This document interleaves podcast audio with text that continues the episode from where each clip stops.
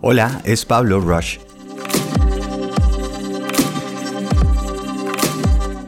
Y esto es The Deep, cuando renunciar.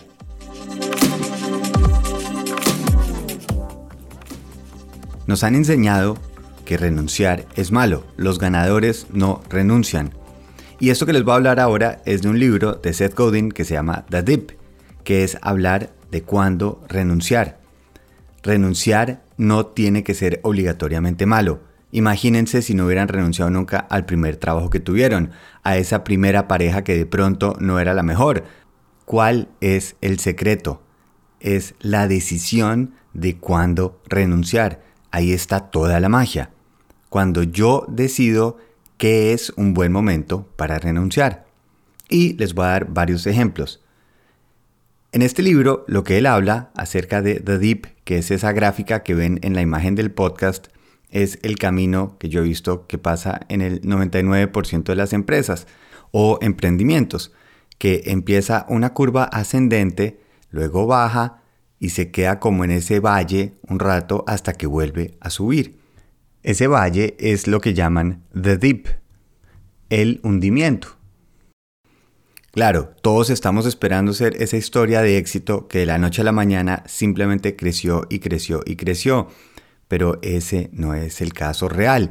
Y lo más seguro es que si averiguo bien sobre la historia de ese supuesto éxito de una noche para la otra, no fue así. Ahora, el problema más grande es que la mayoría de estas empresas o emprendimientos renuncian cuando están en ese valle, en ese dip. Y ese es el problema de renunciar en ese momento. Ese es el peor momento para renunciar. ¿Por qué? Porque en ese momento se está limpiando de cierta manera la economía, está demostrando el valor y la disposición que uno va a tener a invertir tiempo, pasión en lo que está haciendo. Es la forma de decir yo voy más allá que los demás. Encuentran un camino. Por eso las empresas y emprendedores que no son capaces de pasar por ese primer pedazo de ese DADIP, hasta ahí llega ese sueño. Esto me pasó con el restaurante cuando lo tuve con mi socio. Veníamos de dos industrias muy distintas. Él de la parte de industria había trabajado con tejidos, con drywall y yo venía de la parte de mercadeo y branding. Dimos por hecho que con cabeza y trabajo cualquier negocio sale adelante cuando llegamos a este valle en el restaurante porque entendimos que ni sabíamos del negocio y honestamente a ninguno de los dos nos llamó mucho la atención. ¿Qué hizo el sistema? Nos sacó. Renunciamos, dijimos, esto no está funcionando como queríamos, no teníamos la disposición de meterle más tiempo, trabajo o dinero y renunciamos en ese valle.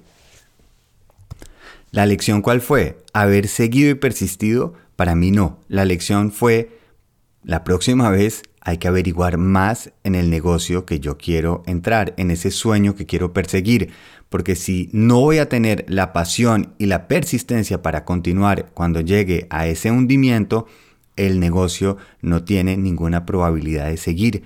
Mi error fue no haber renunciado antes cuando estaba averiguando del negocio para saber si iba a tener yo la pasión y las ganas de meterme de lleno en ese trabajo. ¿Por qué? Porque estaba buscando un negocio que quería que me diera más dinero. Y como mi sueño y lo que me movía no era ser un gran restaurantero, un gran dueño de restaurante, sino quería más dinero, cuando falta el dinero, se va la motivación. Otro ejemplo que se habla en el libro se llama el precipicio. Y es cuando estamos simplemente yendo hacia una caída, hacia un barranco. Y este es otro ejemplo de un cliente que tuve. Los primeros clientes que tuve cuando empecé la agencia era una tienda de alquiler de videos chiquitica que le hicimos todo un cambio de nombre, de estrategia y le empezó a ir muy bien. Llegó el momento en que empezó a aparecer Netflix. Y en ese momento me reuní con los dueños y les dije, si no hacemos un cambio fundamental, se va a acabar el negocio. Y fue tal cual lo que sucedió. Si mi industria en la que estoy trabajando está llegando a un cambio fundamental, hay dos caminos, hacer un cambio radical o renunciar. En el caso específico de esta tienda de video, el propietario, como ya tenía un trabajo de tiempo completo, dijo, no, me retiro con las fichas cuando estoy ganando la mano, porque no iba a tener el tiempo ni los recursos para reinventar su negocio. Él quería llevar su trabajo y su esfuerzo para otra parte. Caso distinto que hizo Netflix. Netflix vio porque empezó como un alquiler con unas cabinas en supermercados y devolvía las cajas de los DVDs por correo. Y simplemente se dio cuenta que el futuro era streaming. Blockbuster no lo vio y le tocó renunciar. Renunciar siempre es una opción. Y esa es la desventaja y la ventaja. El corredor de ultramaratones Dick Collins nos da un muy buen consejo.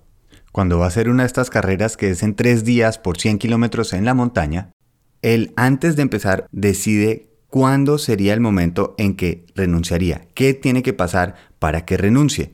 Porque él lo que dice es que si tomas una decisión basado en cómo me estoy sintiendo en ese momento, probablemente vas a tomar la decisión equivocada.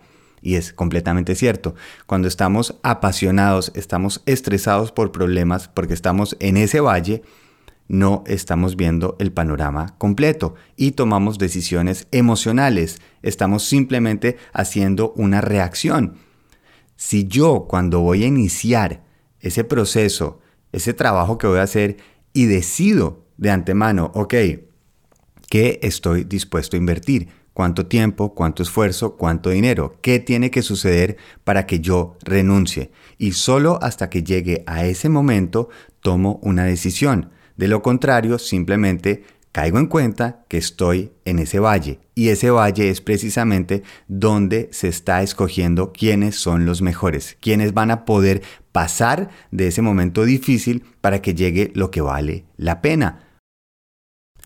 Y esa es la visión que yo tengo en mi cabeza. No estoy pasando por un momento que simplemente va a seguir así sin resultados y no veo nada, sino estoy evaluando en qué momento de la gráfica estoy, qué puedo hacer para saber si estoy avanzando o no. Tengo que revisar si le estoy vendiendo a una persona específica o a un mercado. Imagínense este caso. Si J.K. Rowling cuando está haciendo Harry Potter dice solo le puedo vender este libro a una sola editorial y si esa editorial le dice 8 veces que no está interesada o 12 veces va a decir no tengo cómo venderlo. Ella lo que hizo es lo presentó a 12 editoriales. 12 editoriales le dijeron que no, hasta que después una le dijo sí. J.K. Rowling estaba enfocada en una audiencia para niños, ese es su mercado. Tiene que encontrar una editorial que lo entienda. Esos 12 rechazos me están educando, estoy mejorando, estoy aprendiendo a vender mi producto, estoy avanzando. Eso me motiva a pasar ese valle, a superar el dip.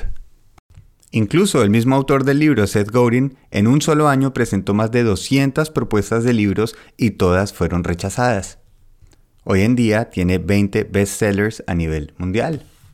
¿Qué los diferencia de otros escritores? Es que ellos quieren ser los mejores escritores y están dispuestos a superar ese rechazo, están dispuestos a hacer el trabajo que sea necesario.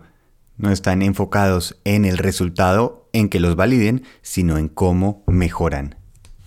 ¿Para qué nos sirve la gráfica de Deep? Es más fácil si sabemos que en una subida de una montaña, por ejemplo, viene un proceso que es más difícil, hay que escalar, es donde no hay agua. Si sabemos lo que estamos pasando, nos preparamos, tenemos las herramientas y nos esforzamos para seguir adelante porque va a pasar. Por eso saber cuándo renunciar es clave. Hoy escriban estas dos preguntas. ¿Cuándo voy a renunciar? Que es establecer en tiempo, inversión, en dinero, cuándo sería ese momento de renunciar. Y la segunda es qué hay detrás de este hundimiento, de este dip. Si yo sé que al final de este esfuerzo hay esa recompensa, que es compartir ese trabajo, lograr ese sueño que teníamos en la cabeza, eso nos va a motivar, nos va a decir, siga adelante, vale la pena recordar por qué empezamos. No va a ser fácil y por eso la mayoría renuncia, pero por eso no somos la mayoría. Y cada vez que necesiten ese apoyo, para eso está pablorush.com. Ahí tenemos esa comunidad donde nos apoyamos. Es clave en el momento que uno se siente un poco perdido, necesita alguien que lo apoye. Saber que no estamos solos. Hay grandes momentos para renunciar y grandes momentos para seguir adelante. Esa es mi decisión. Que tengan un día increíble, muy feliz viaje.